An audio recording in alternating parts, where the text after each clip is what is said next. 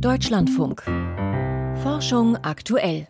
Vor rund einem Jahr ist im Fachmagazin Science eine Studie erschienen, wonach Rauchwolken der riesigen Buschbrände in Australien 2019 und 2020 bis in die Stratosphäre gestiegen sind und dort sollen sie für einen verstärkten Abbau von Ozon gesorgt haben.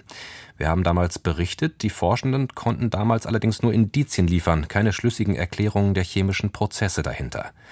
Jetzt liefert eine andere Forschungsgruppe im Fachjournal Nature die fehlenden Teile des Puzzles. Lucian Haas setzt das Bild zusammen. Die riesigen australischen Buschbrände vor drei Jahren waren nicht nur am Boden zerstörerisch. Von den Feuern erzeugte Rauchwolken wuchsen über 15 Kilometer hoch, bis in die Stratosphäre hinein und hinterließen dort ihre Spuren. Sie änderten die Chemie der oberen Atmosphäre in ungewöhnlicher Weise, wie Satellitendaten zeigten. Susan Solomon, Atmosphärenchemikerin am Massachusetts Institute of Technology in den USA. Das sah aus wie ein anderer Planet. Es gab Änderungen beim Gehalt von Salzsäure, Chlornitrat und einer ganzen Reihe anderer Stoffe, als wären wir auf der Venus. Ich fragte mich, wie kam es dazu? Dem wollte ich auf den Grund gehen. Die Messdaten zeigten auch, in der Stratosphäre entstanden aus den chlorhaltigen Verbindungen wie Salzsäure noch weitaus reaktivere Chlorradikale.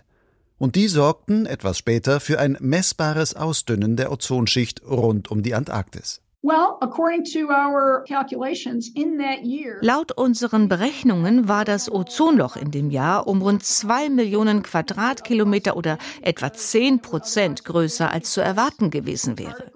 Die Aerosolpartikel aus den Feuern fachten am Rand der Polarregion, wo normalerweise nicht so viel Ozon zerstört wird, den Ozonabbau an. Ähnliche Erkenntnisse hatten andere Forscher schon vor rund einem Jahr im Fachmagazin Science präsentiert. Allerdings konnten sie noch keine schlüssige Erklärung liefern, wie die vom Feuer erzeugten Aerosole in der Stratosphäre chemisch wirksam werden. Susan Salomon ging dieser Frage mit ihrem Forschungsteam weiter nach.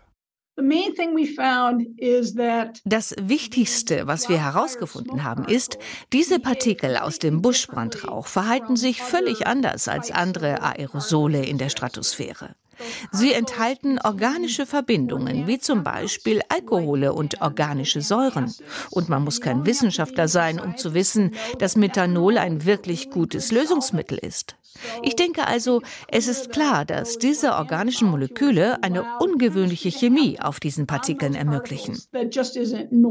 Die Aerosole bieten wie ein Katalysator die Oberflächen, auf denen unter anderem Salzsäure in Lösung geht und dann weitere chlorchemische Prozesse anstößt, die schließlich zum Ozonabbau führen.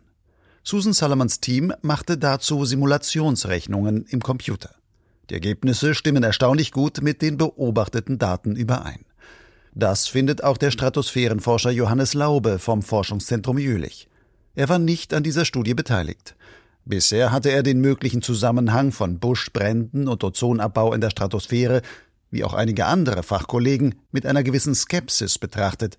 Über Solomons Erklärung sagt er, die halte ich für sehr wahrscheinlich, ehrlich gesagt. Dass sich die Löslichkeit tatsächlich ändert, wenn man jetzt jede Menge andere organische Säuren oder Alkohole da oben reinbekommt, das macht sehr viel Sinn, finde ich. Bleibt die Frage, inwieweit große Wald- und Buschbrände zu einer wachsenden Gefahr werden könnten für die Ozonschicht.